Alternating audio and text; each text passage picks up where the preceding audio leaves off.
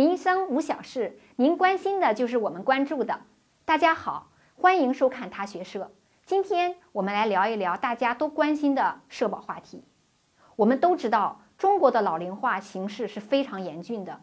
我们中国的很多省份养老保险基金都出现了缺口，很多正在缴费的职工，包括我也都在担心。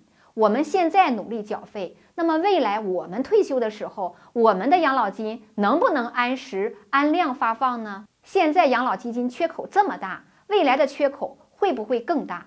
未来的物价和各种生活费用也不断上涨，我们缴纳的这点社保费用还能不能满足我们未来的养老？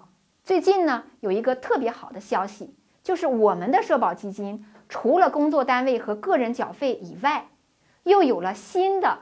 筹资资源，就是在二零一七年末，国务院出台了一个划转部分国有资本充实社保基金的实施方案。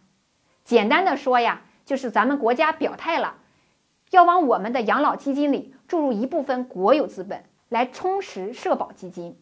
那么这个政策的出台，真是一个非常好的信号。以前的做法，社保基金就是我们工作的人不断的来缴费。来支持现在退休人员的养老。现在呢，我们国家正在推进国有企业深化改革，在这个过程当中，会划转部分国有资本来充实社保基金。那么具体是怎么来划入的呢？都有哪些单位来参与呢？根据这个实施办法，中央和地方的国有以及国有控股的大中型企业、金融机构都会纳入到划转的范围。你比如说。中石油啊，中石化呀，联通通讯呐，国家电网，中农工建交行等等这些银行，这都是有资金实力的大单位，都会往社保基金划钱的。关于划转的比例呢，这次文件规定要划入各个国有企业国有股权的百分之十。大家想一想，中石油、中石化这些大国企。那都是具有非常庞大的资本量的，要把国有股权的百分之十都要划入到我们的社保基金，不难想象，我们的社保基金一定会越来越充盈。因此，这个政策最直接的受益者是我们国家现在正在领取养老金的老人了，增加了现在老年人的收入，减少了他们养老金的负债。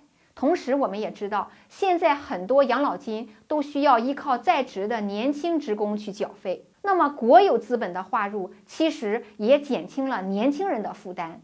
因此，这一次国有资本划入社保基金，对于我们老百姓来说，国有资本帮我们缴费，绝对是特别大的好消息。那么，关于国有资本是怎么划入的，如何划入，划入后会有什么影响？我们总结了一篇文章，向您详细的介绍这次国有资本划入社保基金的具体实施办法。大家如果感兴趣的话，请关注我们的公众号“他学社”，在对话框输入关键词“国资注入”，我们将全文推送。最后，欢迎大家的评论和转发，关注我们，我们会为您分享更多的民生话题。